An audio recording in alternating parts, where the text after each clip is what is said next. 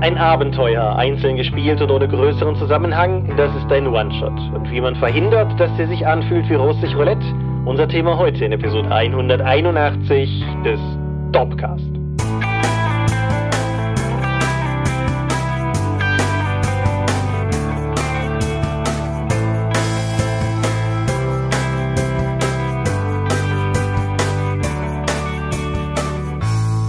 Hi und herzlich willkommen zur Episode 181 des Dorpcast. Aber mehr haben wir uns heute versammelt, über Dinge zu reden, die mit Rollenspiel zu tun haben. Und wenn ich wir sage, dann meine ich zum einen dich. Michael Skorpio-Mingers, guten Abend. Und zum anderen mich, Thomas Michalski. Hoi. Und worüber reden wir heute? Einschüsser, das bekannte Rollenspielformat, in dem man nur einen Abend etwas spielt.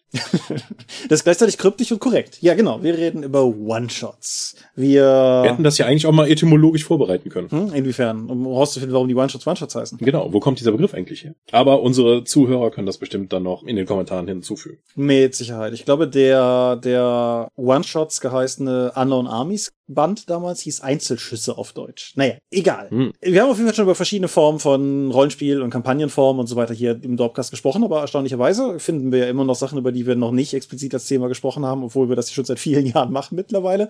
Und wir haben festgestellt, über One-Shots, explizite, richtige One-Shots haben wir noch nie gesprochen und deshalb holen wir das heute nach. Oder wir haben die Episode nicht finden können. Das ist auch möglich, aber wir haben zumindest drei mögliche Kandidaten gefunden und alle ausschließen können. Dementsprechend werden wir es sehen. Wenn ihr der Meinung seid, wir hatten das Thema schon, werdet ihr uns das hier bestimmt ins Feedback schreiben. Und das bringt uns zum Feedback. Hast du irgendwas in den Kommentaren gesehen, worauf du noch gesondert eingehen möchtest hier? Die Diskussion über die Charakter- bzw. Spielermotivation und dass es da auch zu Problemen gehen kann. Spannende Diskussion, ja, verstehe die Punkte. Und wir hatten, glaube ich, auch schon mal damals eine Episode da drin darüber, dass Neugier und einfach Wanderlust eigentlich auch gute Motivationen sind. Dass wir damals, als wir angefangen haben, diesen Sense of Wonder hatten und alles, was uns neu präsentiert wurde, war halt einfach Grund genug für uns als Spieler auszuziehen und nicht unbedingt die Charaktermotivation dann noch großartig zu definieren. Mhm. Ja. Der einzige Punkt, auf den ich kurz eingehen möchte, ist frohe Ostern.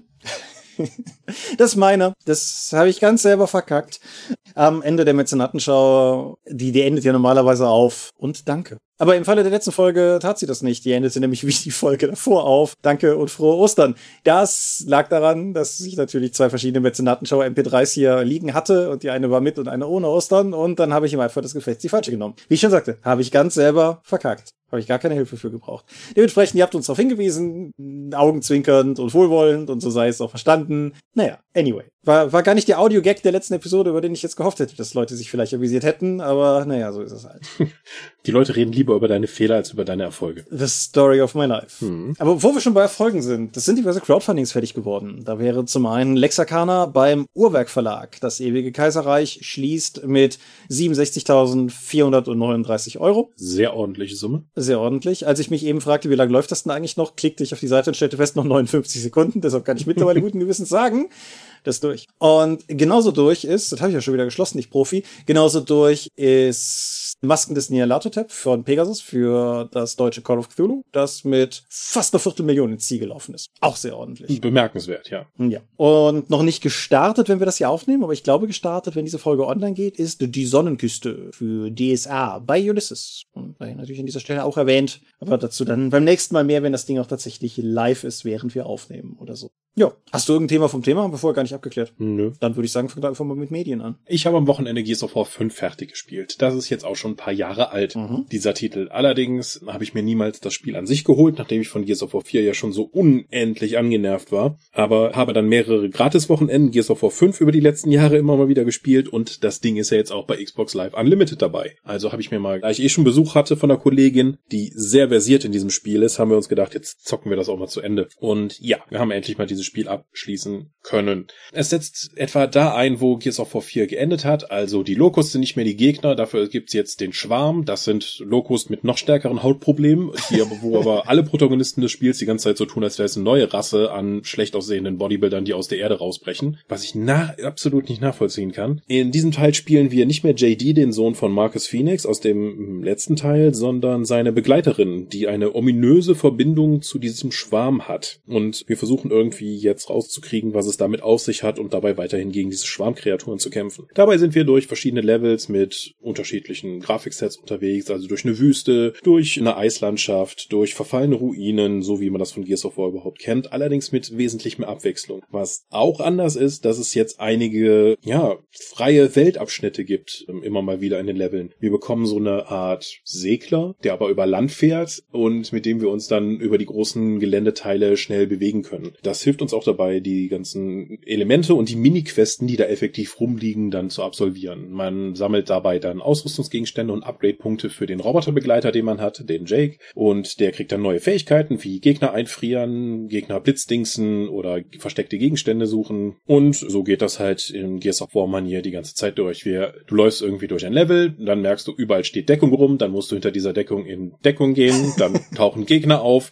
dann schießt du mehrere Magazine in die Gegner, bis die umfallen oder du gehst aus der Deckung raus, dann wirst du erschossen und musst dann wieder neu anfangen. Das machst du wieder und wieder und wieder und wieder und wieder. Ich muss sagen, das ganze Gears of War Deckungsshooter-Prinzip hat sich für mich komplett abgenutzt. Ist das nicht irre, wenn du überlegst, wie, wie frisch das mal war? Ja, das ist aber auch schon über zehn Jahre her jetzt. Ja. Aber ich finde das wahnsinnig anstrengend, auch zusammen mit dem Schwierigkeitsgrad, der eben zu Gears of War gehört. Also wir haben einen guten Teil der Spielzeit halt damit verbracht, irgendwie sterbend auf dem Boden rumzuliegen und zu hoffen, dass einer der, dass der andere Spieler jeweils zu einem kommt, um einen abzuklatschen, dass man wieder aufstehen kann oder einer der NSCs sich bemüht, weil man fällt halt super schnell um, wohingegen die Gegner halt, wie gesagt, Magazin um Magazin aus deiner Waffe fressen. Dafür gibt's immerhin Sturmgewehre mit Kettensägenbajonetten, was immer noch Spaß macht. Es gibt viel Gekröse, das durch die Gegend fliegt. Es ist alles unnatürlich brutal und überzeichnet. Ja, Gears of War, sie haben zwar jetzt versucht, mit der Protagonistin und einem stärkeren, stärkeren Fokus auf Charaktere und die Story nochmal einen neuen Twist reinzubringen, hat mich nur bedingt überzeugt, weil die Spielmechanik und das sehr repetitive davon mir doch ein bisschen auf den Sack ging über die ganze Zeit und ja, ich komme damit mit der ganzen Reihe und dem ganzen Deckungsshooter-Genre nur noch so bedingt gut klar. Ja. Ja, okay. Es ist wohl jetzt auch noch nachgepatcht worden, neben den ganzen Multiplayer-Kram noch eine weitere Schwarm-Angriff-Kampagne, die habe ich aber noch nicht in Angriff genommen. Ich kann also nicht sagen, ob das nur so ein aufgebohrter Singleplayer-Variante eines Multiplayer-Modus ist oder tatsächlich eine weitere narrative Kampagne.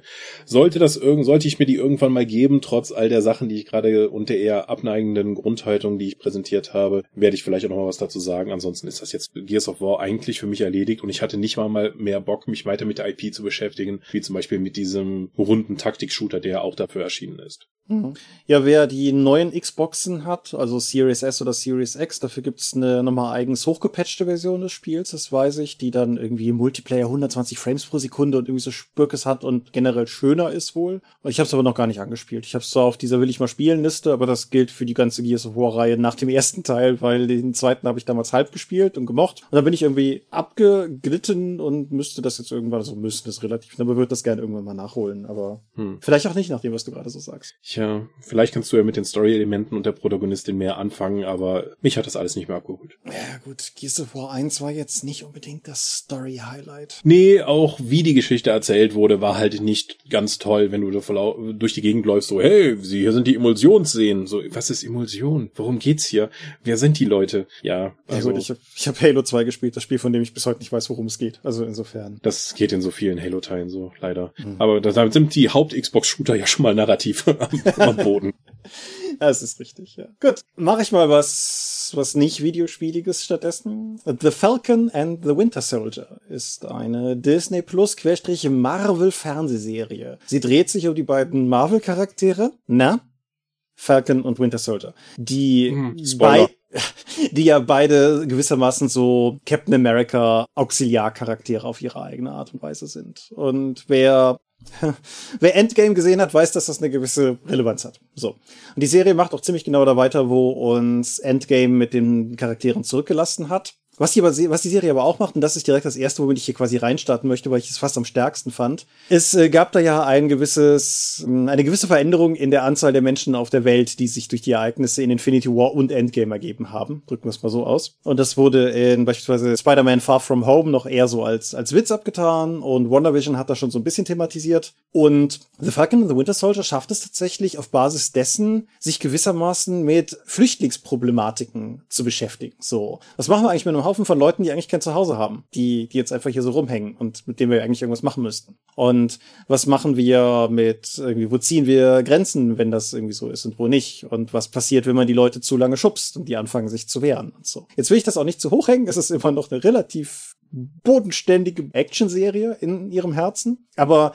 die stärksten Momente, die die Serie für mich hatte, waren eigentlich immer die, die charaktergetriebenen Momente. Also sowohl in Bezug auf die Antagonisten der Serie, die Flag Smashers, eine Terrororganisation, die sich halt gegen Nationalstaaten in gewisser Form richtet. Mhm. Aber auch in Bezug eben auf Bucky und Sam, also entsprechend den Winter Soldier und Falcon. Und wie die beiden auch versuchen müssen, in dieser, dieser neuen, nach Endgame doch stark veränderten Welt eine neue Position und eine neue Rolle für sich zu finden. Und gerade auch sehr viel Winter Soldier Ballast, der da dran hängt, alles soweit sehr cool. Dann auch noch definitiv ein Pluspunkt ist, dass die Serie ebenfalls aus der Kategorie von Captain America Franchise Alumni Daniel Brühl nochmal herausgeholt hat, der wieder als äh, Baron Simo drin ist und einfach nur glänzt. Ich fand den in Civil War als Schurken eher schwach und war auch gar nicht so angetan davon, aber das, was die Serie aus ihm jetzt rausholt, ist super interessant und ich will definitiv mehr mit diesem Charakter haben. Das hat einfach die ganze Zeit Spaß gemacht zuzugucken und dieser, dieser komische Sweet Spot, den Daniel Brühl da trifft zwischen eigentlich viel zu schlimmem Overacting und es trotzdem irgendwie verkaufen können, hat mir, hat mir wirklich imponiert. Fand ich cool. Ja, unsere Ex-Kollegin, die Miriam, die ja jetzt in Berlin wohnt, mhm. die wir auch schon im Dorpcast hatten, die erzählte nur irgendwann auf Facebook, wie irritierend sie es findet, den in Serien zu sehen, weil der ein paar Straßen von ihr entfernt in Berlin wohnt und sie den ja schon mal öfters so sieht. Und den dann in der Rolle zu sehen, ist irgendwie für sie dann seltsam. Nachvollziehbar, nachvollziehbar. die Serie ist cool, macht Spaß, kann man gut gucken. Die Action-Szenen, ein Kumpel von uns, mein Drakon-Mitorganisator Lars erzählte mir noch oder schrieb relativ früh, er fände es ein bisschen gemein, weil das, was diese Serie einfach mal in der ersten Folge eine Action-Szene abfeuert, wäre früher ein James Bond Kinofilm Set-Piece gewesen, so ungefähr. Aber gut, mhm. das ist halt einfach die, die unbegrenzten Kassen von Disney und Marvel. Und das ist definitiv ganz cool. Sie ist trotz allem, das will ich nicht verhehlen, teilweise ein bisschen unrund. Und wenn man sich im Internet ein bisschen querliest, liest man, dass wohl die ursprüngliche Plotfassung beinhaltet hat, dass die Flag Smashers die Welt mit einem tödlichen Virus überziehen wollten. Hm. Das hat man wohl rausgenommen. und das ist mutmaßlich auch dafür verantwortlich, dass man teilweise so ein bisschen denkt, gerade in Bezug auf die Flag Smashers, so ja, ich verstehe, was ihr tut, aber irgendwie scheint, äh, irgendwie echt, das ist es. Und ja, ich nehme mal einfach an, dass es daran liegt. Das erklärt auch, warum in einer Folge finden sie Vaccines. Und es wird nie erklärt, wogegen. Und ich nehme an, das, ja. Aber wie gesagt, ich hatte meinen Spaß dran. Es sind nur sechs Episoden. Das heißt, wenn man einfach mal irgendwie was sucht, was man flott gucken kann, sechs Episoden, a circa 50 Minuten, flott erzählt, cool inszeniert. Im Gegensatz zu WandaVision ganz typische Marvel-Kost, viele Dialoge mit One-Linern, ab und zu überraschend menschliche Momente zwischen den Charakteren und einfach, im Endeffekt ist es Science-Fiction, Buddy, Comedy, Action, Unsinn. Und damit von mir aus auf jeden Fall Daumen hoch. Okay, ich habe ja immer noch keine Marvel-Serie gesehen. Ja gut, so viel. Was ich aber gesehen habe, ist die, die Geheimnisse der Spider-Wigs. Mhm. Die Geheimnisse der Spider-Wigs ist eigentlich eine Jugendbuchreihe von Holly Black, deren erster Kontakt von mir war, das Xbox-Spiel zu spielen weil man da leicht an Erfolge kommt. ich konnte nicht seufzen, weil ich gerade getrunken habe. Ja, gut. Aber die Geheimnisse des Spider-Wegs haben tatsächlich für den Rollenspieler an sich nochmal einen wirklich relevanten Punkt, denn die gesamte Jugendbuchreihe ist von einem Illustrator bebildert worden, den der eine oder andere vielleicht kennt, Donny de Ter Terrilizzi. Was auch immer du sagst. Die Tony, Tony de Terrilizzi. Oh Gott, ich habe sogar einen Podcast mit ihm gehört. Das ist peinlich, nicht mal den Namen richtig zu bekommen. Ja, was hat er sonst noch illustriert? Planescape ha. alleine. Spannend. ja, der war auch im offiziellen D&D Podcast und hatte dann auch von den Spider-Weg-Chroniken und damals seiner Zeit bei Planescape erzählt. Und die haben halt damals gesagt so, ja, wir haben hier dieses interessante Setting. Und er meinte, oh cool, was soll ich denn dafür machen? Alles. Oh, wer hilft mir denn? Niemand.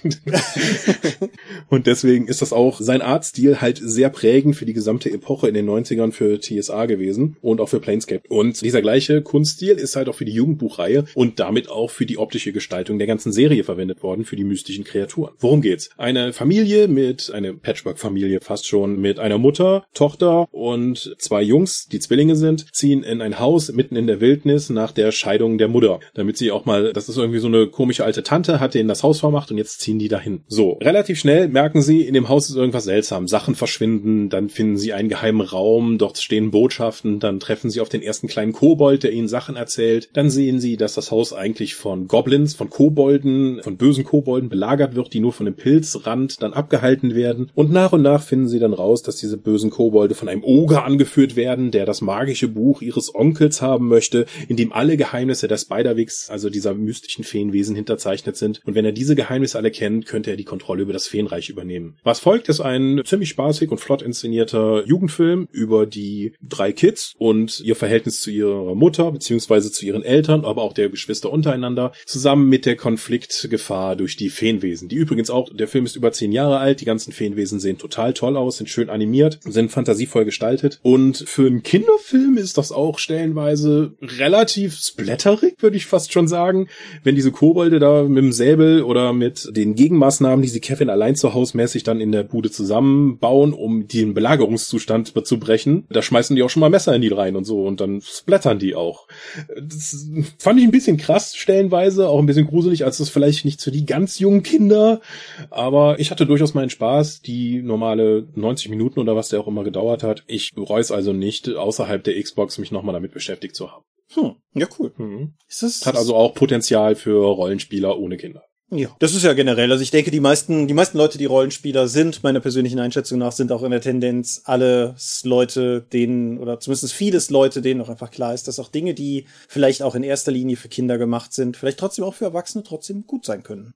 Unterstelle ich euch jetzt einfach mal. Hm. Apropos Kinder. The Dead in their Vaulted Arches ist der sechste Band der Flavia Deleuze Krimi-Reihe um die elfjährige Hobby-Chemikerin und anstrebende Detektivin Flavia Deleuze. Oh, jetzt bin ich auf den deutschen Titel gespannt. Der deutsche Titel des Buches ist Tote Vögel singen nicht.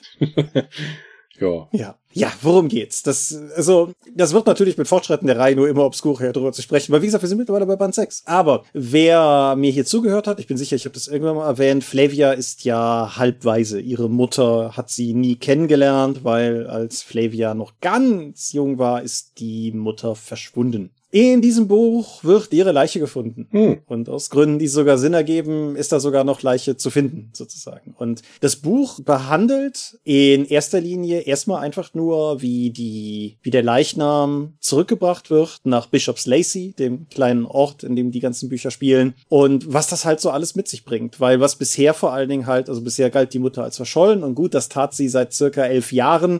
Aber dennoch, jetzt bringt es halt die Gewissheit mit sich. Und es wäre natürlich kein Flavia de Looseband, wenn ich ja noch jemand neu sterben würde. Also insofern äh, Bishop's Lacey ist ein gefährlicher Ort, um sich da aufzuhalten. Das Buch hat also im Prinzip zwei erzählerische Komponenten. Das eine ist der neue Mord, aber auch die Frage, woran die Mutter denn jetzt eigentlich gestorben ist. Und insofern halt diese, diese Krimi-Handlung, die sich darüber entfaltet und ein Geheimnis aus der Vergangenheit der Mutter, was sich im Laufe des Buches immer weiter ausbreitet. Und das andere ist schlicht und ergreifend ein Buch über Trauer innerhalb einer Familie. Hm. Und das, das Buch beginnt an, an einem Tag, an dem der Zug in Bishop's Lacey einfährt. Die Bücher spielen in den 50er Jahren, 1951 in dem Fall. Und also in dem der Zug einfährt, der halt den, den Leichnam nach Bishop's Lacey bringt. Und das Buch endet mehr oder weniger am, ich glaube, Folgetag, an dem halt die Beerdigung stattgefunden hat. So, das ist eine sehr kompakte Erzählung. Und als jetzt jemand, der ja mittlerweile persönliche Erfahrungen in diesem Bereich gemacht hat, diese Präzision, mit der Autor Alan Bradley Nuancen und Feinheiten an, bei den Angehörigen beschreibt, ist hart. das hat ein paar Knöpfe bei mir echt getroffen, das muss ich sagen. Das ist sehr, sehr präzise in seiner Beobachtung, wie das so ist. Aber gut, Alan Bradley ist anders als seine junge Protagonistin ja auch schon durchaus ein älterer Mann. Ich denke, der hat auch einfach mittlerweile in seinem Leben genug eigene Erfahrungen mit, mit dem Versterben von nahestehenden Leuten gehabt. Und das macht es ein bisschen zu einer komischen Lektüre, weil ich auch das, auch hier ein bisschen wie beim anderen Medium, ein bisschen das Gefühl hatte, dass das Buch ein bisschen unrund ist dahingehend, dass diese beiden Teile, die Krimi-Handlung mit dem Geheimnis aus der Vergangenheit und diese fast schon Charakterstudie über Trauer innerhalb einer Familie beide sehr gut sind, aber halt auch eher so zusammenpassen, weil die einer mit einem Hammer in die Form gehauen hat. Musste halt beides in den Teil rein. So ungefähr, ja. Du hattest letztes Mal noch erwähnt, dass die Beziehung zwischen den Schwestern auch noch ausgebaut wurde. Spielt das dann auch noch mit rein? Auf jeden Fall, das tut es. Die eine Besonderheit habe ich bis im Dorpcast so nicht thematisiert, aber eine Besonderheit, die definitiv vorherrscht, ist, dass ihre Schwestern die Mutter quasi noch kennengelernt haben. Nicht, nicht, also immer noch auch als sehr junge Kinder, aber trotzdem, die hatten halt noch Kontakt mit der Mutter. Und einer dieser Punkte, an dem definitiv diese, dieses schwelende, was auch immer es ist, zwischen den Schwestern sich kristallisiert, liegt halt unter anderem auch in diesem Sachverhalten. Das spielt auf jeden Fall mit rein. Aber was ich an dem Buch auch sehr mag, zusammen auch schon mit dem vorigen Band, ist, dass Flavia zunehmend beginnt zu verstehen, warum ihre Schwestern so sind, wie sie sind. Und das etwas, was im ersten Buch der Reihe noch eine geradezu karikaturhafte Beziehung zwischen diesen drei Schwestern war. Halt diese, ja, ich sag mal, Wednesday Adams-artige Tochter Flavia und die beiden zickigen älteren Schwestern, die sie halt hat. Und das, das wird halt immer ausgereifter, je mehr die Figuren halt auch immer ausgereifter werden. Und das, das spielt definitiv alles einander in die Hände. Und ich meine, die mittlere von den drei Schwestern ist so eine Art up fanatischer Bücherwurm. Ich meine, die hat definitiv auch meine Sympathiepunkte, auch wenn, wenn Flavia das nicht immer so sehen mag. Und ja, also es ist ein cooles Buch, es macht Spaß, es zu lesen. Ist es ein guter Punkt, in die Reihe einzusteigen? Nein. Hm. Ich würde nach wie vor empfehlen, mit dem ersten Buch in die Reihe einzusteigen. Ich würde als Option B das vierte Buch vorschlagen. Das hatte ich auch schon mehrfach erwähnt. Ich komme gerade nicht auf den Titel, aber das, der, die, das ist ein Closed Room Schnee-Mystery-Ding in dem Herrenhaus, in dem das Ganze spielt. Nebenbei die, die Gefahr, dass sie das Herrenhaus verlieren könnten aus Armut, ist auch immer noch ein Damoklesschwert, was durch dieses Buch hier hindurch geschwungen wird. Und ja, ich kann die Reihe nach wie vor sehr empfehlen. Ich bin jetzt beim sechsten, also ich habe jetzt den sechsten von zehn Bänden ausgelesen. Ich habe immer noch massig Spaß dran. Mein einziges Bedauern ist, dass das Ende der Reihe langsam absehbar erscheint, aber ich freue mich auf jeden Fall auch darauf, den Rest noch zu lesen. Und ich bin beim nächsten Band ein bisschen gespannt, weil das der eine ist, ich versuche das, also wie soll ich das, wie soll ich, spoilerfrei auf jeden Fall. Eines der Highlights für mich ist ja auch immer Buckshaw, das Anwesen, in dem das Ganze spielt und ihr Butler Dogger, mit dem sie da viel zu tun haben und so weiter und so fort. Der siebte Band spielt auswärts.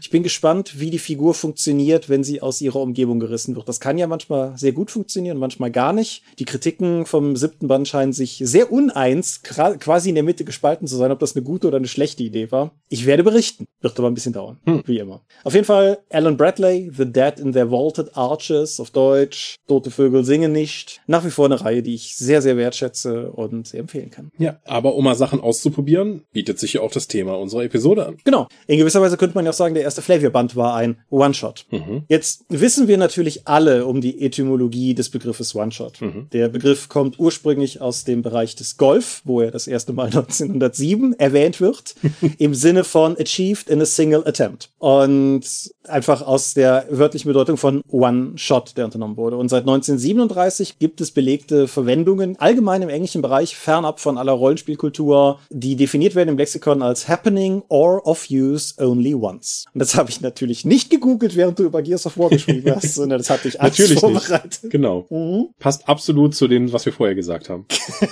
genau.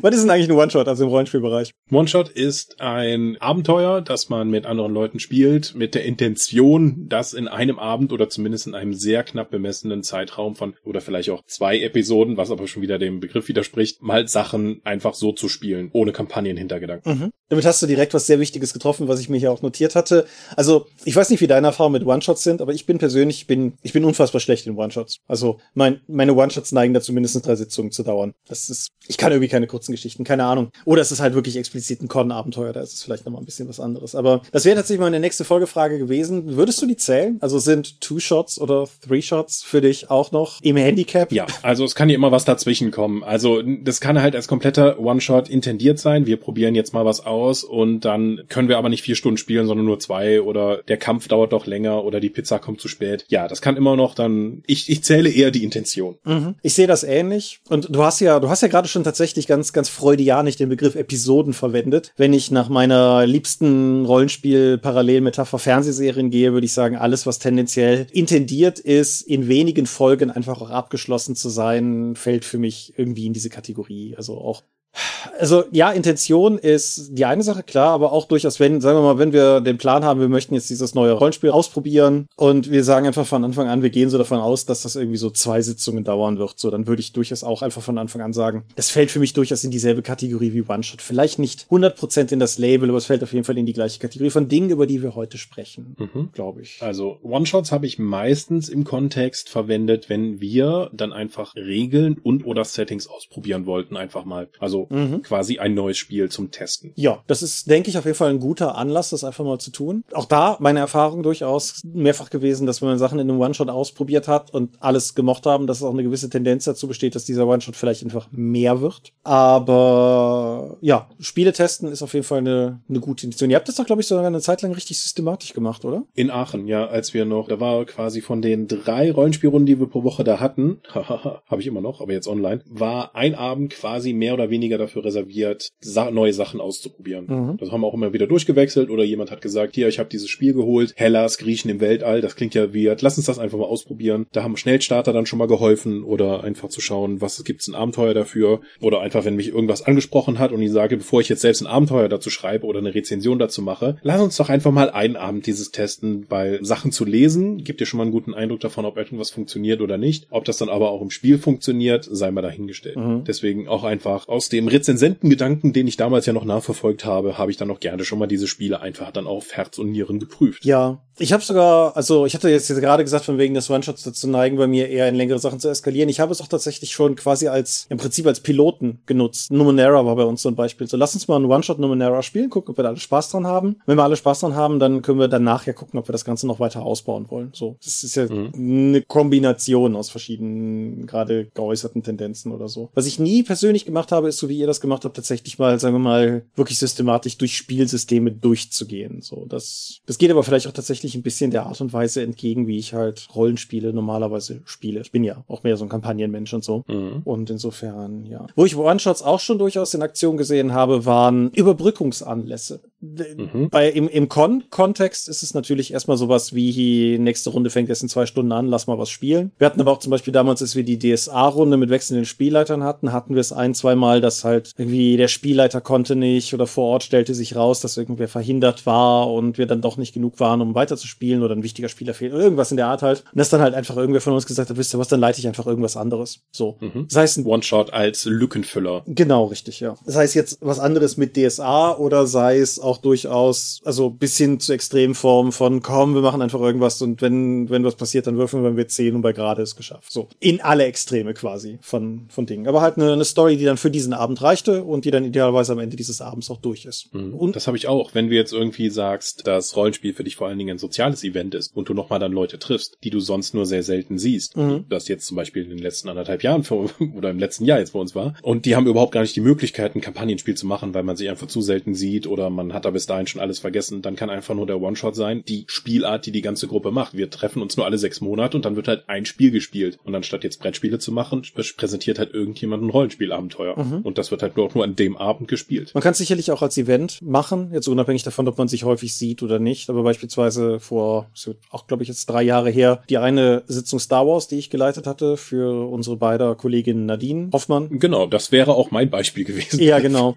Aber ich würde auch durchaus beispielsweise die Rollenspielwochenenden, die ich mit den Vögten und Hannah Möllmann und so weiter und so fort, wir sprachen hier darüber, hatte und irgendwann vielleicht auch wieder haben werde, wenn Corona durch ist, auf jeden Fall, dass, ja, das ist, also das dehnt natürlich den Sitzungsbegriff aus, weil wir uns ein ganzes Wochenende irgendwo einschließen, um diese, diese, dieses Ding zu spielen, was ich jetzt hier einfach mal als One-Shot tituliere. Aber es ist ja durchaus auch dasselbe. Wir treffen uns für einen Zeitintervall, auch wenn es ein ungewöhnlich großer ist. Und am Ende der Geschichte ist die Geschichte auch vorbei. Und es wird keine Fortsetzung geben können, einfach aufgrund der, der Logistik dahinter. Denkst du denn, dass dieser Event-Charakter den One-Shots tatsächlich hilft? Weil es muss ja dann einen Abend lang wirklich knallen. Du kannst halt nicht dieses lange Spiel spielen und dann Plötte aufbauen. Du hattest eben das Marvel-Beispiel. Du kannst jetzt nicht sagen, hier über 17 Episoden baue ich halt Charaktere auf und dann die einfach zu begleiten und am Ende dann zu sehen, wo die stehen, was das Kampagnenspiel dir eben bietet. Ein One-Shot muss halt direkt knallen und dann auch was mit mitgeben. Meinst du, das ist ein Vorteil, weil du dich halt darauf konzentrieren musst? Wir haben ja schon oftmals drüber gesprochen, dass Limitierung Umgebung dir helfen kann, Sachen zu gestalten? Also zum einen muss das auch klappen. Dann werden wir gleich mit Sicherheit auch nochmal auf die Ausgestaltung von One-Shots kommen. Die kann man halt auch schlecht machen. Die kann man auch hm. recht leicht schlecht machen, finde ich. Insofern, aber ja, Gesetz im Fall, das funktioniert, würde ich sagen, ja, das ist ein Vorteil und ja, das, das ist auf jeden Fall etwas, was One-Shots auszeichnen kann. Ich denke zugleich, dass es, es ist, sagen wir mal, es ist ein Vorzug, der sich aber für mich die Waage hält mit anderen Vorzügen, die beispielsweise Kampagnenspiel bietet. Beispielsweise dieses detaillierte detailliertere Charakter ausgestalten oder so. Es ist einfach eine andere Spielart, aber für diese Spielart ist es definitiv, denke ich, ein Vorteil, dass es halt auch einfach aufgrund der, der Umstände relativ zügig in Aktion gehen sollte und dann halt auch einfach ballern muss. Ja.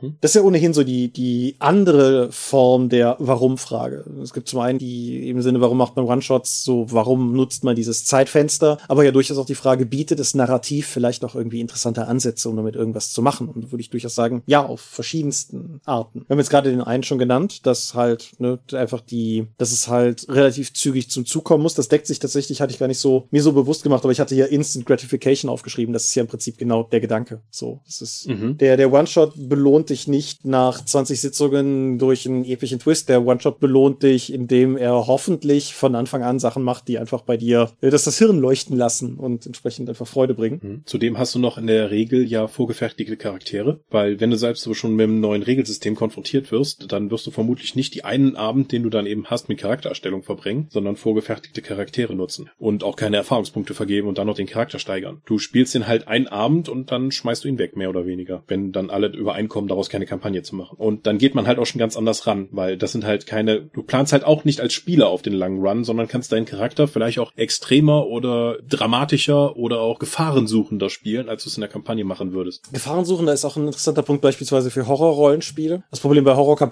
ist ja immer, wie machst du es mit der Tödlichkeit? Mhm. Weil klar, du kannst so eine Lösung machen, wie wir es bei Trade of Cthulhu machen und jeder Spieler beginnt mit drei Charakteren, so damit man halt Reserve hat. Aber bei einem, bei einem Cthulhu One-Shot oder auch meinem, meinetwegen, was, was gibt's denn noch an anderes? Ein World of Darkness, Mortals One-Shot oder wie auch immer nochmal dieses, dieses Vampire-Rollenspiel von Kenneth Hyde heißt. Asche auf mein Haupt. Auf jeden Fall, du, du kannst, du kannst halt. Asche auf mein Haupt wäre ein guter Name für ein Vampire-Rollenspiel. Reizvoll. Auf jeden Fall, du kannst halt ganz anders spielen, weil es dir wirklich egal sein kann, wenn du stirbst, sofern du jetzt nicht vielleicht in der ersten Viertelstunde stirbst und danach dann halt irgendwie Tee kochen gehst. Ne? Aber du musst halt nicht die große Sorge haben, ob es dein Charakter durch das, durch das Abenteuer schafft. Das hilft auf jeden Fall. Ich fand das interessant, dass du gesagt hast, dass du direkt unterstellt hast, im Prinzip ein unbekanntes Regelwerk zu haben. Mhm. Denkst du, das ist die Norm? Da meiner Erfahrung nach One-Shots vor allen Dingen mit neuen Systemen oder um Sachen neu auszuprobieren gespielt werden, für mich eher schon. Ich würde jetzt nicht sagen, dass ich einen One-Shot spielen würde. Komm, wir treffen uns heute Abend nochmal und spielen nochmal Shadowrun 4. Mhm. Hätte ich so noch nicht mitbekommen, sondern das wäre, das sind so diese großen Rollenspiele, die auch im Kampagnenansatz eben hinter sich haben. Aber viele von den One-Shots, die Spiele sind eben für kleinere Systeme, die gar nicht unbedingt so auf Kampagnenspiel ausgelegt sind. Mhm. Das merkst du ja auch in Demo-Abenteuern auf einer Con oder so. Wenn du Herr der Ringe, das, das alte Rollenspiel, der eine Ring, halt auch habe ich auf einer Con gespielt und da gibt's eine szenarioübergreifende Ressource, die eben nicht zum Anfang jeder Sitzung sich resettet, sondern die Hoffnung und die Verzweiflung sind halt, begleiten dich über den Rest der Kampagne mhm. und müssen dann auch langsam wieder aufgebaut bzw. abgebaut werden. Wenn du halt einen One-Shot spielst, haben wir das halt rausgeballert bis zum geht nicht mehr. Ja klar. Ich ich zögere trotzdem, tatsächlich unter anderem aufgrund unserer besagten Trail of Cthulhu-Runde, weil wir halt, also wir spielen ja die Eternal Lies-Kampagne, wie regelmäßige Dropcast-Hörer auch wissen. Und wir können halt nicht immer spielen, weil nicht immer alle von uns können und wir sind halt nur vier Spieler, also nur relativ, ne? Aber wir, wir versuchen halt mindestens drei Spieler aktiv da zu haben und es ist halt immer mal wieder vorgekommen, weil wir halt auch alle unterschiedlich eingespannt waren in den Before Times vor Corona und entsprechend auch teilweise lange Anreisen hatten. Also zwei der vier Spieler fahren irgendwie eine Stunde oder so zu der Sitzung. Und es kam halt immer mal vor, dass nicht alle konnten aus verschiedenen Gründen. Und dann haben wir uns häufig trotzdem dann auch mit zwei Leuten getroffen und haben halt One-Shots gespielt. Manche davon waren auch Trade of Cthulhu, nur halt nicht die Eternal Lies Kampagne, sondern mit eben, da, da trifft es sich durchaus vorgefertigten Charakteren Charakteren dann halt einen, einen halt One-Shot gespielt oder auch mehrfach den gleichen One-Shot, weil wir nicht fertig geworden sind und dann halt einfach weitergemacht haben, wenn das nächste Mal hm. genau dieselben Leute nicht konnten. Mhm. Und es gibt, oh, das ist irgendeins von diesen ganz schmalen Cthulhu-Rollenspielen. Cthulhu Dark? Cthulhu Hack? Ich war irgend, irgendwas von denen. Auf jeden Fall, da hast du halt nicht mal vorgefertigte Charaktere, sondern da hast du halt mehr oder weniger, da baust du dir halt ein leichtes Konzept und du hast einfach nur eine Anzahl von W6ern, die unterschiedlich gebrandet sind. So Dinge mit deiner Berufserfahrung zu tun haben, Dinge, die mit dem oder mit jenem zu tun haben oder sowas. Da hast du halt keine in dem Sinne vorgefertigten Charaktere, du hast aber auch keine Charakterschaffen. Du hast halt im Prinzip ein Regelwerk, das auf den Bierdeckel passt, dann kannst du einfach anfangen. Das haben wir auch ein, zweimal gemacht. In diesen, es können nicht alle Pausen. Mhm. Was mir im Kontext der One-Shots in diesem Zusammenhang auch eingefallen aufgefallen ist, du kannst ja die bestehende Kampagne weiterspielen, du spielst halt nur jetzt mal einen Abend eine andere Ecke der Spielwelt. Wir hatten es in der Exalted-Kampagne ja so, dass wir einen Abend mal die menschlichen Charaktere, die wir zur Expedition vorgeschickt haben, eben gespielt haben, um dann eben zu sehen, was ist im Norden überhaupt passiert. Das war Teil der gleichen Kampagne, aber es war innerhalb der Kampagne ein One-Shot mit anderen Charakteren in einer anderen Ecke der Spielwelt. Und ich möchte einfach mal sagen, das war definitiv eine der besten Sachen, die wir damals gemacht haben. Ja. Das war eine richtig coole Sitzung. Das Was da natürlich auch noch erschwerend hinzukommt für die Leute, die Exalted nicht kennen, es macht einen regeltechnisch himmelweiten Unterschied, ob du ein Dragonblooded alleine bist, also was ja unter den Exalted schon die Kleinen sind, oder halt ein Sterblicher und wo halt jeder Exalted mit dem LKW piepsend rückwärts fahrend die W10er auf den Tisch schüttet, war das bei den Mortals halt nicht der Fall. Und ich fand, das war auch durchaus damals sehr spannend, einfach mal zu sehen, wie sich die Welt zeigt, wenn du mal kein Superheld bist. Mhm. Also es hat eine neue Perspektive geschaffen innerhalb der laufenden Kampagne durch diesen einen One-Shot. Wir kommen an dieser Stelle nicht umhin, auf die Babylon 5 Episode mit den Hausmeistern zu zeigen, die ziemlich genau sowas halt auch liefert. Ja, ist durch, durchaus richtig. Das kann man machen. Hatte ich, hatte ich gar nicht auf dem Schirm. Aber ja, ab, absolut, absolut. Was finde ich One-Shots, versuche das nochmal mit einem deutschen Satz. Was One-Shots finde ich auch haben, ist der Reiz abgeschlossen sein zu werden. Mhm. So, also so gerne ich Kampagnen mag, manchmal möchte man halt Sachen einfach auch zu Ende bringen. Das geht auch in meinem Serienkonsum in eine ähnliche Richtung. Ich finde sowas wie Falcon and the Winter Soldier einfach cool, weil ich weiß, nach den sechs Episoden kann ich das, ist das vorbei. Geschichte ist erzählt, Gutes. Und das finde ich immer mal eine ganz nette Abwechslung hin zu all den Sachen, die sich möglicherweise ewig hinziehen. Und ich habe immer riesigen Respekt vor Filmen, Buchreihen, Serien und so weiter, die einfach auch den den, den Nerv haben zu sagen, nee, ist vorbei. Mhm. Und so sehe ich das halt beim, beim Rollenspielkram auch. Und manchmal ist es, denke ich, ganz nett, einfach zu wissen, so, wir haben jetzt eine Geschichte und wenn die Geschichte vorbei ist, dann können wir uns noch drei Jahre darüber unterhalten, aber die ist dann halt auch einfach auserzählt. Und das finde ich durchaus, ist ein Pluspunkt. Ja. Wenn du jetzt ein Rollenspiel One-Shot ist und das ist ein Rollenspiel, was die Leute am Tisch nicht schon kennen. Wie handhabst du die Einführung in die Regeln und auch durchaus die Einführung ins Setting? Oberflächlich. Mhm. Also wahrscheinlich genauso, wie ich mich darauf vorbereitet habe. Weil äh, wenn ich sage, ich mache das nur einen Abend lang, werde ich nicht zwei Wochen lang Bücher lesen, um dann das perfekte Spielerlebnis für alle zu rechtfertigen. Sondern ich bin genauso spieleramtlich wie die anderen. Ich habe nur ein bisschen mehr, ich habe ich hab eine intrinsische Motivation, wenn ich dieses Spiel vorstelle, dass die anderen auch Spaß haben. Nichtsdestotrotz sind die anderen ja auch dafür verantwortlich und ich möchte aber nicht so viel Investment meiner Zeit und meiner Energie treffen, wenn, ich, wenn es da tatsächlich nur um einen Abend geht. Zum Glück, die Testspielrunde, die wir damals hatten, die waren auch immer gut dabei, sich auch gut vorzubereiten und auch einzulesen und auch die entsprechenden Regelfragen zu stellen, um eben zu schauen, funktioniert das oder wenn irgendwer im Spielverlauf dann gemerkt haben, das funktionierte nicht, dann auch gemeinsam nach einer Lösung zu suchen, weil wir halt auch alle Bock hatten dann auch auf das Testen. Hm. Interessant. Ja, kann ich, kann ich total nachvollziehen wäre bezüglich der Vorbereitung nicht zwingend ich. Mhm. Also ich, das wäre mit Sicherheit nicht der erste One-Shot, in den ich völlig übervorbereitet reingehe. Das mag sicherlich auch mit dem Problem vernetzt sein, dass ich One-Shots nie in einer Sitzung schaffe. Aber ja, mir ist durchaus bewusst, dass man in einem One-Shot nicht alle Aspekte eines Settings präsentieren kann. Zumindest nicht, wenn das ein entsprechend ausführlich gestaltetes Setting ist. Und ich halte auch nicht unbedingt was davon, wenn ich jetzt einen Aventurien One-Shot machen würde, dass ich auf jeden Fall gucke, er fängt im Yeti-Land an und endet in der Kom und zwischendrin waren wir noch auf Maraskan und den Zyklopeninseln. Nee, natürlich nicht. Aber ja, ich, also oberflächlich vorbereiten mache ich ungern. Ganz grundsätzlich. Und sehe ich bei One-Shots nicht den Unterschied. Aber ich verstehe total, wo du herkommst, rein, rein von der. Ja, also da ich diese, da ich in den letzten fünf Tagen zweimal die Feedback-Adresse betreut habe mit jemandem, der gesagt hat, die Regionalspielhilfen bei DSA bei in der fünften Edition sind zwar ganz nett anzusehen, aber die Informationen sind doch schon sehr oberflächlich, was die Regionen angeht. Da gibt es halt unterschiedliche Bedürfnisse, glaube ich. Und ich fände es auch, glaube ich, schwer, DSA in einem One-Shot zu präsentieren. Mhm. Sowohl was die Regeln, also gerade was die Regeln angeht, aber auch was du in der Spielwelt eben machst, weil als Themenpark-Setting, was Aventurien nun mal ist, hast du halt einen sehr anderen Eindruck davon, was Aventurien ist, wenn du jetzt im Torwall spielst oder im Süden Aventuriens. Mhm. Was ich in dem Kontext auch wichtig finde, ist, dass wenn man jetzt beschließt, ich möchte irgendwie beispielsweise, ich möchte DSA in einem One-Shot neuen Leuten vorführen oder so, dann finde ich es wichtig, dass man sich selber den Unterschied klar macht zwischen dem Vorstellen von verschiedenen Weltelementen und dem Name-Droppen von verschiedenen Weltelementen, weil das sind zwei Dinge, die sich manchmal ähnlicher sehen können, als man selber meint. Und niemand gut, das mag übertrieben sein, aber fast niemand wird, glaube ich, drauf anbeißen, wenn man ihm einfach nur die Namen der zwölf Götter und meinetwegen noch Ruhr und Gron, Xingxia und irgendwie noch drei Götter um die Ohren haut, obwohl die vielleicht einen interessanten Hintergrund dahinter hätten. So funktioniert es halt nicht. Ich weiß, Show Don't Tell ist beim Rollenspiel immer ein bisschen schwierig, weil alles, was wir tun, de facto Telling ist, aber hm. ich finde trotzdem, man muss halt gucken, dass man die Sachen dann auch auf eine Art und Weise einbindet, die sie erlebbar machen, wenn du weißt, was ich meine. Mhm. Dass die Spieler, du, die kommen halt in eine Szene rein, wo sie gerade sehen, dass ein Prajotengeweihter halt jemanden ordentlich die Leviten liest, ist halt schon mal ein besseres Erleben der Spielwelt durch das, was passiert, vermittelt, als wenn jemand dann sagt, das ist übrigens ein Prajotenpriester, das ist der Gott des, dass der äh, Spielleiter dann irgendwie Outtime ins Predigen verfällt oder ins Erklären wie ein Hochschulprofessor, was es jetzt eigentlich damit auf sich hat, aber das hat halt keine intrinsischen Wert.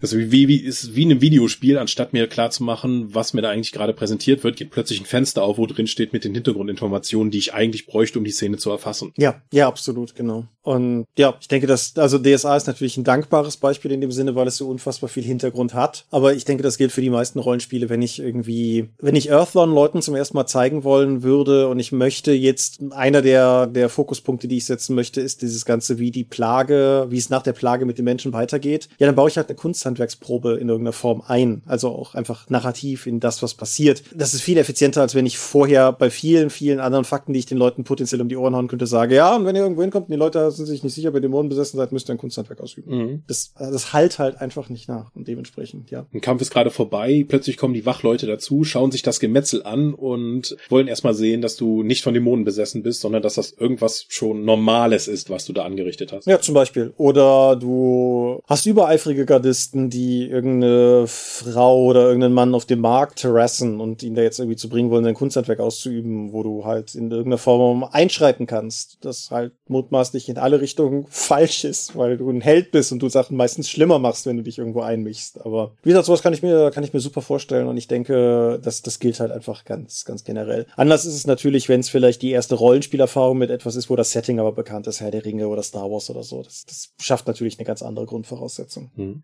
Was ich ja häufig gemacht habe, ist einfach One-Shots mit Savage Worlds zu leiten, mhm. wo wir aber gleichzeitig noch das Setting gebaut haben in der gleichen Sitzung. Das kann ich ja an einem Abend. Mhm. Genauso mit Regel erklären, Charaktere bauen und dann noch spielen. Das, das kriege ich ja in drei bis fünf Stunden hin.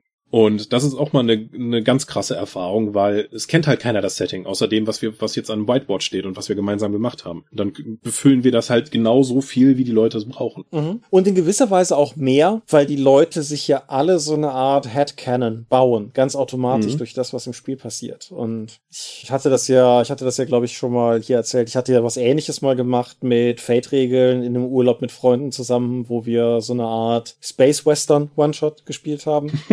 Wie es halt immer passiert, ne, wenn man One-Shots spielt. Nee, genau. Irgendwann ist es ein Space Western. Und wir hatten, wir hatten ein paar sehr, sehr obskur spezifische Setzungen, die einfach innerhalb des Spiels passiert sind. Die aber halt einfach, glaube ich, zum Beispiel die Art und Weise, wie du, du brauchst halt nur einen, der zweimal beschreibt, dass irgendwelche technischen Elemente klemmen und mit Gewalt irgendwie wieder dahin gedrückt werden müssen. Und alle haben diese Vorstellung von dieser, dieser Rust-Bucket-Art von Raumschiffen, die halt noch gerade mit Hoffnung und Panzertape zusammengehalten werden. Und dennoch sind das ja, denke ich, Vorstellungsräume, die die Leute am Tisch alle für sich so ein bisschen selber füllen. Und normalerweise bei, wenn du sowas langfristig machen würdest, stößt du früher oder später an den Punkt, wo Leute feststellen, dass sie unterschiedliche Vorstellungen von Setting-Elementen haben. Der One-Shot ist aber womöglich einfach so schnell durch, dass das gar nicht zum Tragen kommt. Mhm. Und dann hat zwar vielleicht jeder so ein bisschen individuell sein eigenes Setting bespielt, bis halt auf den, den eigentlichen Handlungsrahmen. Aber das ist okay, weil alle Spaß hatten. Und man muss ja nicht wieder darauf zurückkommen. Jetzt haben wir aber ein wichtiges Thema bezüglich dieser zeitlich sehr spezifischen Sitzung bis jetzt ausgeklammert, nämlich das Zeitmanagement. Hm. Und als ich, als jemand, der das, wie schon gesagt, nicht wirklich perfektioniert hat, frage dann einfach mal dich, wie machen wir das? Also, wie, wie kriegst du das, wie kriegst du das hin, dass die ganze Chose in einem sinnvollen Rahmen stattfindet? Dinge passieren lassen. Als Spielleiter habe ich ja die Kontrolle, ist es ja nicht nur die Aufgabe, meine Hand, die Handlung zu präsentieren, das, vieles davon machen ja tatsächlich die Spielercharaktere, sondern auch eine gewisse Form des Pacings reinzudrücken. Wenn ich merke, dass irgendwie die Leute sich festreden und nicht agieren, muss ich sie halt dazu bringen zu reagieren, indem irgendetwas passiert, mit dem sie interagieren müssen. Und dann passiert irgendetwas. Dieser alte Pulp-Trick mit, wenn, wenn irgendwie ich in der Story nicht mehr weiter weiß, treten Ninjas die Tür ein und dann wird erstmal gekämpft und danach gucken wir, wie es weitergeht. Funktioniert halt im Rollenspiel auch genauso gut, auch wenn nicht immer die Ninjas kommen müssen. Aber es muss halt irgendetwas passieren. Und von da aus schauen wir dann, wie es weitergeht. Und ich habe das auch nicht immer hinbekommen. Das, das wäre komplett gelogen, wenn ich, wenn ich sagen würde, dass ich das gemeistert hätte. Aber ich habe zumindest den Eindruck, dass ich den Leuten irgendwie immer etwas präsentieren kann, wenn sie drauf eingehen, dass es dann auch weitergeht. Mhm. Ich habe ja nun auch auf Cons wie im KRK, wo ich ja auch mehrfach Abenteuer leiten musste, hatte ich es ja auch geschafft, immer wieder in den Zeitslots zu bleiben, auch wenn ich stellenweise sieben Spieler hatte, die ja auch irgendwie dann mal immer wieder ein bisschen Spotlight bekommen sollten. Mhm. Das waren ja effektiv Con-Abenteuer, haben wir, sind wir schon drauf eingegangen, sind ja auch effektiv One-Shots, weil du mit völlig anderen Spielern und auch Charakteren zusammenkommst und trotzdem nur dieses eine Ding jetzt zu erleben, auch wenn es oftmals genug, also bei DSA sind es zumindest bestehende Charaktere, aber da kannten die Leute zumindest die Regeln, obwohl das war DSA 5 auch noch ganz frisch. Naja, egal. Aber ja, ich lege meine Abenteuer ja weitestgehend nur über Probleme an. Mhm. Das heißt, hier ist ein Problem und die Spieler werden durch alles, was bis jetzt passiert ist, ihre Nachteile, ihre Vorteile, wie sie mit der Welt interagieren, schon irgendwie dieses Problem lösen. Und dann muss ich dann nur irgendwie mit Panzertape und gutem Willen und dem Vorhaben in drei bis vier Stunden dieses Ding durchzuprügeln, dann eben auch zum nächsten Problem bringen. Mhm. Also, ja, ich, ich glaube, ich glaube, die Herangehensweise an Abenteuer ist für One-Shots auf jeden Fall sehr viel besser geeignet als eine meiner beiden Go-To-Lösungen, die halt insgesamt einfach ein sehr viel freierer narrativer Ansatz ist, weil klar, ab dem Moment, wo du den Leuten de facto eine Sandbox präsentierst, egal in welchem Rahmen, mhm. lädst du natürlich geradezu dazu ein, deinen Zeitplan zu zerstören. Mhm. Oh ja. Oh ja, da habe ich auch schon Con-Abenteuer versucht, wo ich den Leuten gesagt habe, okay, was wollt ihr denn jetzt machen? Das ist ganz schlimm, wenn du nur einen begrenzten Zeitrahmen hast. Mhm. Frag die Leute nicht, was sie tun sollen, sondern folgende Dinge passieren, was wollt ihr deswegen tun? Also lass sie auf etwas reagieren, wenn sie, wenn sie nicht sowieso schon proaktiv vorgehen. Mhm. Wenn sie nämlich alle Möglichkeiten haben. Shadowrun hat das ja nach fast 30 Jahren bis heute nicht gelöst, die Beinarbeit vernünftig zu reglementieren. In unserer, wir wollen wieder eine Shadowrun-Kampagne starten und der Spielleiter hat direkt vorgesetzt, wenn ihr mir zu lange quatscht, dann beende ich das. Wir wollen hier spielen und nicht ewig diskutieren. Und das halte ich für sinnvoll. D&T 4 hat uns ja die erweiterten Fähigkeitsproben ins Rollenspiel eingebracht, wofür ich ja ewig dankbar sein, sein möchte. Die Skill Challenges einfach zu sagen, so, so und so viele Proben werden jetzt absolviert. Was wollt ihr machen, um diese Proben darzustellen? Ab einem gewissen Punkt ist das Ding vorbei und dann, dann habt ihr alles herausgefunden, was geht oder ihr seid dabei gescheitert und dann machen wir hier weiter. Mhm. Und das hilft dir natürlich auch beim Con-Abenteuern total. Ich kann mich an Savage Worlds Con-Abenteuer erinnern. Das sollte eigentlich in der unterirdischen Anlage spielen und nach vier Stunden sind wir leider immer noch nicht aus der einen Stadt rausgekommen, weil einer der Spieler eben unbedingt noch eine Armbrust haben wollte und dann die Läden sind geschlossen. Ja, ich versuche einzubrechen. Ich versuche, ich verwandle mich und versuche jemanden zu bezirzen, damit er mir den Laden öffnet und und und. Habe ich als Spielleiter völlig versagt, weil ich mich komplett auf diesen einen in Anführungszeichen Problemspieler, der Spotlight gehackt hat, konzentriert habe. Da hat natürlich auch das für den Rest der Runde nicht mehr funktioniert und ich habe das Abenteuer nicht durchbekommen. Mhm. Ja, wie, wie ich schon sagte, eine meiner beiden Herangehensweisen, weil die andere Variante funktioniert für Con-Abenteuer eigentlich relativ gut, obwohl es vielleicht im ersten Moment unintuitiv erscheinen. Und das sind Ermittlungsabenteuer, ein wie sechs Freunde for the win. Weil die de facto, also die, die Art und Weise, wie ich Detektivabenteuer baue, ist ja mehr oder weniger eine Perlenschnur. Und solange du nur A, entweder einen externen Grund hast, die Leute auf Trab zu halten, oder B, einfach einen starken Antrieb für die Leute hast, dran zu bleiben. Und zum anderen einfach darauf achtest, dass die Leute nie ohne Hinweis dastehen. Mhm. Ist meine Erfahrung, dass die eigentlich relativ gut laufen. Da ist es manchmal fast eher die Kunst, dass sie sich nicht zu schnell durchfräsen. Aber das hm. kann dir meiner Erfahrung nach mit One-Shots manchmal auch passieren, wenn die ganze Gruppe so auf, so, okay, jetzt heute machen wir ja effizient diesen Fall. Also, was für Hinweise haben wir? So, das kann halt immer, das kann auch cool sein, wenn das der Plan ist, aber wenn wir uns irgendwie alle getroffen haben und alle irgendwie mit dem Auto gefahren sind, um da hinzukommen, um dann nach der Stunde zu sagen, ja, okay, ihr habt den, den Brandstifter gefangen, das ist halt auch irgendwie doof. Ich habe Rollenspiel gewonnen. ja. Das, da, da bist du halt irgendwo in der Liga von diesen, diesen Man-Shorts, Rollenspiel, YouTube, Comedy-Filmen, die offensichtlich ja jede Runde zehn Minuten lang spielen. So, das ist halt vielleicht nicht im Sinne des Erfinders. Aber ja, wie gesagt, ich bin, ich bin ja, glaube ich, manchmal vielleicht auch einfach zu sehr der Erzählonkel, nicht im Sinne von, dass ich den Leuten einen dahin predige, sondern einfach, dass das ist dieser Teil, der dich nervt, wenn die Leute sich festquatschen. Wenn das aber ja irgendwie cooles Charakterspiel ist, dann kann ich denen ja auch einfach problemlos eine Stunde zuhören. Und dann muss ich mich manchmal, glaube ich, selber am Riemen reißen und sagen, nee Leute, jetzt, jetzt geht's weiter. Ninjas. So, in dem Sinne. Ja, genau.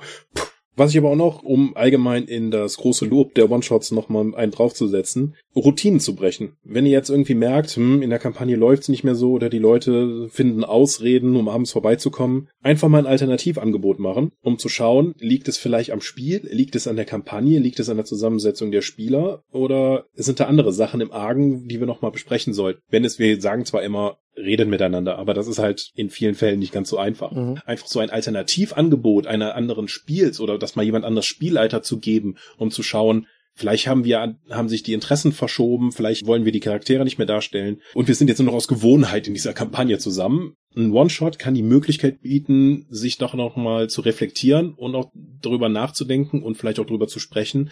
Hat uns das jetzt mehr Spaß gemacht? Warum ist das so? Was können wir in der bisherigen Kampagne tun? Mhm. Und wenn ihr in der obskuren Situation seid, in der ich mich in den Before Times befunden habe und dann hoffentlich mit der Impfung irgendwann wieder befinden werde, nämlich dass ich eigentlich einen relativ großen Fundus von Freunden habe, die alle irgendwie Rollenspieler sind, kann der One-Shot einfach mal die Gelegenheit sein, mit jemand anderem zu spielen. Haben wir hier auch schon mal drüber gesprochen. Andere Leute am Spieltisch können auch manchmal einfach eine Auflockerung bedeuten für eine Runde, die sich ein bisschen festgefahren anfühlt. Aber es ist in laufenden Kampagnen natürlich immer ein bisschen schwierig, zum einen von der Kampagne her und zum anderen auch, weil vielleicht diese, diese dritte Person auch nicht unbedingt Lust hat, jetzt mittendrin einfach einzusteigen, aber einfach mal zu sagen, hey, wir wollten am Wochenende einen One-Shot machen, hast du nicht mal Bock mitzuspielen, kann ja durchaus auch in genau dieselbe Richtung nachher gehen. Dass man sich dann nachher einfach fragen kann, warum hat das eigentlich, warum war das besser? Oder halt auch nicht. Mhm. Genau, es kann auch hilfreich sein, was anderes auszuprobieren, zu merken, das war ja Mist, lass uns wieder zu dem zurückkommen, was wir sowieso gemacht haben, weil das bietet uns ja irgendwas.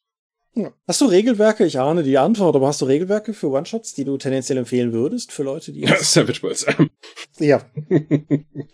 Das ist halt das, was mich genau abholt. Und da kenne ich die Regeln. Das ist für mich als Spiel, wie ich sag's ja immer wieder, ich mag Savage Worlds als Spieler total gerne, aber ich liebe Savage Worlds als Spielleiter, mhm. weil es mir einfach so wenig Arbeit macht und ich direkt dann auch mit dem mit dieser Werkzeugkiste loslegen kann, um irgendwas zu präsentieren. Ja, ich habe tatsächlich eine ganz, also ich habe nicht die eine Go-To-Lösung. Ich habe aber eine ganze Reihe Sachen, mit denen ich gute Erfahrungen gemacht habe. Das sind Cthulhu, sowohl Call Off als auch Trail Off. Welt der Dunkelheit, also explizit neue Welt der Dunkelheit oder heute Chronicles of Darkness und dann als Sterbliche. Eigentlich auch einfach ein gutes, solides Horror-Ding. Die ein wie sechs Freunde natürlich. Dann D&D 5 finde ich ist ein ziemlich gutes, wenn man wenn man einfach was sucht, was man Leuten schnell erklären kann. Hexen ist ein ziemlich gutes, was man Leuten ziemlich schnell erklären kann. Savage Worlds hast du schon genannt und Fate durchaus auch. Das sind so meine, meine Go-To-Lösungen. Was zugegebenermaßen bei gar nicht so vielen One-Shots, die ich spiele und. Du hast nicht, knapp ich glaub, zehn Go-To-Lösungen? ja, durchaus, in gewisser Weise schon, weil, also, also am akutesten, dass ich gezielt in sowas reingehe, wären vermutlich, dass ich sowas wie Con-Abenteuer auch. Drakon ist ja hoffentlich mhm. irgendwann demnächst auch mal wieder. Also demnächst, ne?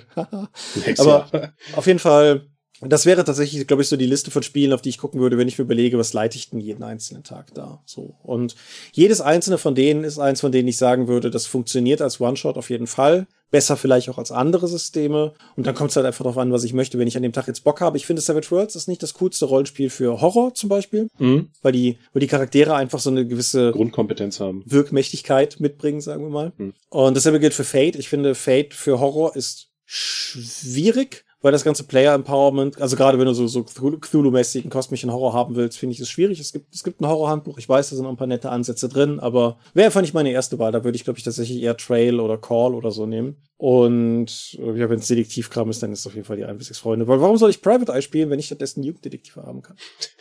Die sind nicht im viktorianischen London. Sagst du jetzt? Oh, ho, ho, ho. Versprich hier nichts, was du nicht halten kannst, Thomas. Ja, aber gucken. Wir müssen erstmal noch zwei weitere Abenteuerwände rausbringen, bevor wir weitermachen. Hm. Ansonsten Tiny Dungeons, was ich ja letztes Mal vorgestellt habe, mhm. durch seinen extrem minimalistischen Regelansatz und den zwei Dutzend mitgelieferten Settings, bietet sich das natürlich auch an, um einfach mal Sachen auszuprobieren. Ja, das, das stimmt auf jeden Fall, ja. Ja. Ich glaube, das waren die Pfeile in meinem Köcher. Mhm.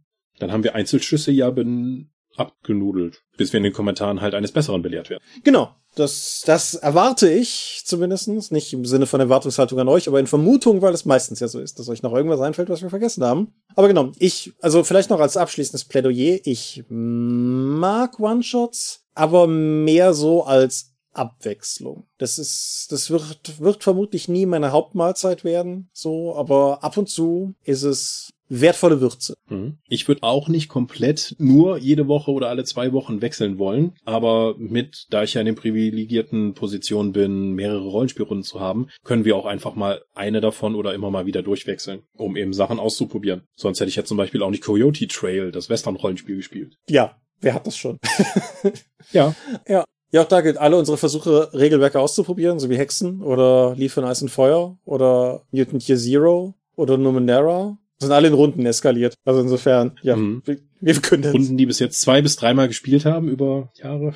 Nö, durchaus Runden, die alle mit einer gewissen Regelmäßigkeit gespielt wurden, bis, bis Corona. Mhm. Okay, gut. Das hat momentan einfach die, der, der Prellbock, der all meine Runden bis auf die Wrath and Glory Runde derzeit lahmlegt. Nun denn, ich denke, es ist an der Zeit, die Worte zu sprechen, die an dieser Stelle zu sprechen sind. Und die, die lauten da, wir sind die Dorp. Wir sind schon eher eine langlaufende Kampagne und man findet uns unter www.die-dorp.de. Dort bringen wir neben dem Dorpcast auch Rollenspiel-Downloads zu eigenen und fremden Systemen. Manchmal veröffentlichen wir sie als Buch. Dorp TV berichte vor allen Dingen von Cons und Messen auf youtube.com slash die Dorp. Wir haben kleidsames Merchandise. Den Dorp Shop gibt es unter gadgets.com slash Dorp. Wir sind auf rspblogs.de, Facebook und Twitter at die Dorp geht an den Tom. Meine Webseite gibt es unter thomas-michalski.de und wir veranstalten die Drakon, die kleine und sympathische Pen Paper Convention der Eifel. Das nächste Mal, wenn wir alle geimpft sind. Und wir haben einen vagen Plan, der nicht in nächster Zukunft stattfinden wird. Aber wir haben einen Plan. Die Drakon ist nicht tot. Möglich wird das auf jeden Fall durch eure milden Spenden auf Patreon. Paywalls haben wir keine. Die Infos warten auf patreon.com slash. Und wir sind Schuft und Schergen und haben zu Beginn was ganz Wichtiges vergessen. Wir sind Schuft und Schergen? Nämlich apropos Schufte und Schergen. Der Markus hat einen Download veröffentlicht am vergangenen vergangenen Sonntag von euch aus gesehen und den haben wir, haben wir gar nicht erwähnt. Es ist ein DSA-Widersacher. Es ist der erste in einer mutmaßlichen Reihe von DSA-Widersachern. Er kommt mit einer kurzen Hintergrundbeschreibung, mit ein paar Plotaufhängern und einem ganzen Sack voll Werten daher. Das heißt, wenn ihr das nächste Mal in der Verlegenheit seid, sei es One-Shot oder lange Kampagne, dass ihr einen Schlangenkultisten Widersacher sucht, ist dieser jener hier auf jeden Fall jetzt als Download verfügbar. Kost wie immer nix bei uns steht als Download bereit. Verlinke ich auch nochmal unter der Folge. Wäre sträflich gewesen, an dieser Stelle nicht zu erwähnen. Ist hiermit also nachgeholt. Gut. Thomas, das war wieder einmal eine spannende Diskussion. Ich danke dir dafür und bin gespannt, was unsere Zuhörer noch in den Kommentaren hinterlassen werden, um uns zu belehren. Ja, ich bedanke mich für dieses Gespräch. Ein Schuss, ein Treffer, kann man hoffen. Ich bedanke mich bei euch fürs Zuhören und ich denke, wir hören uns dann in 14 Tagen wieder. Und bis dahin sage ich Adieu und ciao, ciao. Tschüss.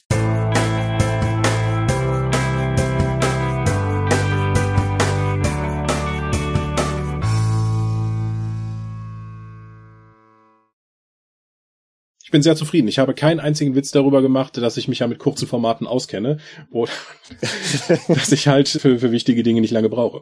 Äh, der von mir sehr, sehr geschätzte YouTube-Kanal Film Riot beendete seine Folge neulich mit den Worten That was a long one und aus dem Off hörst du vom Kameramann nur Nice.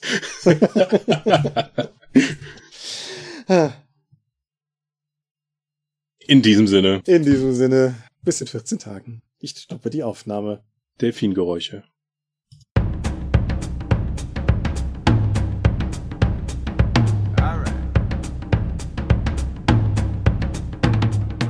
Auch in diesem Monat möchten wir euch an dieser Stelle wieder für eure großzügigen Spenden auf Patreon danken, denn nur durch eure Unterstützung ist dieses Projekt in der heutigen Form möglich. Unser besonderer Dank gebührt dabei wie stets den Dorpmans, also jenen, die uns pro Monat 5 Euro oder mehr geben. Und im Mai 2021 sind das Aika, Alishara, Arudwan aka AGS, Lambert Behnke, Big Bear, Gerrit Bonn, Bruder Jorben, Daniela, Daniel Doppelstein, Dorifer, Exeter, Excalibert, Michaela Fege, Björn Finke, Marcel Gehlen, Gelbwurstfieber, Stefan Glück, Alexander Hartung, Jörn Heimeshoff, Hungerhummel, die 100 Questengesellschaft, Dominik Koch, Stefan Lengel, Lichtbringer, Lightweaver, Christoph Lühr, Angus MacLeod, Volker Mantel, Moritz Melem, Mofte, Optus, Dennis Oswald, Dominik Rickert, Arzach Rumpelknopf, Ralf Sandfuchs, Sawyer the Cleaner, Philipp Schippers, Ulrich A. Schmidt, Oliver Schönen, Jens Schönheim, Christian Schrader, Rupert Sedelmeier, Alexander Schendi, Bentley Silberschatten, Lilith Snow White Pink, Sphärenmeisters Spiele, Steffs Kleinkrämerei, Stefan T., Florian Steury, Sven, Technosmurf, Teichdragon, Tellurien, Marius Vogel, Jeremias W., Katharina Wagner, Talian Vertimol, Xeledon und Marco Zimmermann. Danke, dass ihr uns freiwillig, ohne Paywall und Auflagen, weiterhin so tatkräftig unterstützt, einfach weil ihr es könnt. Danke.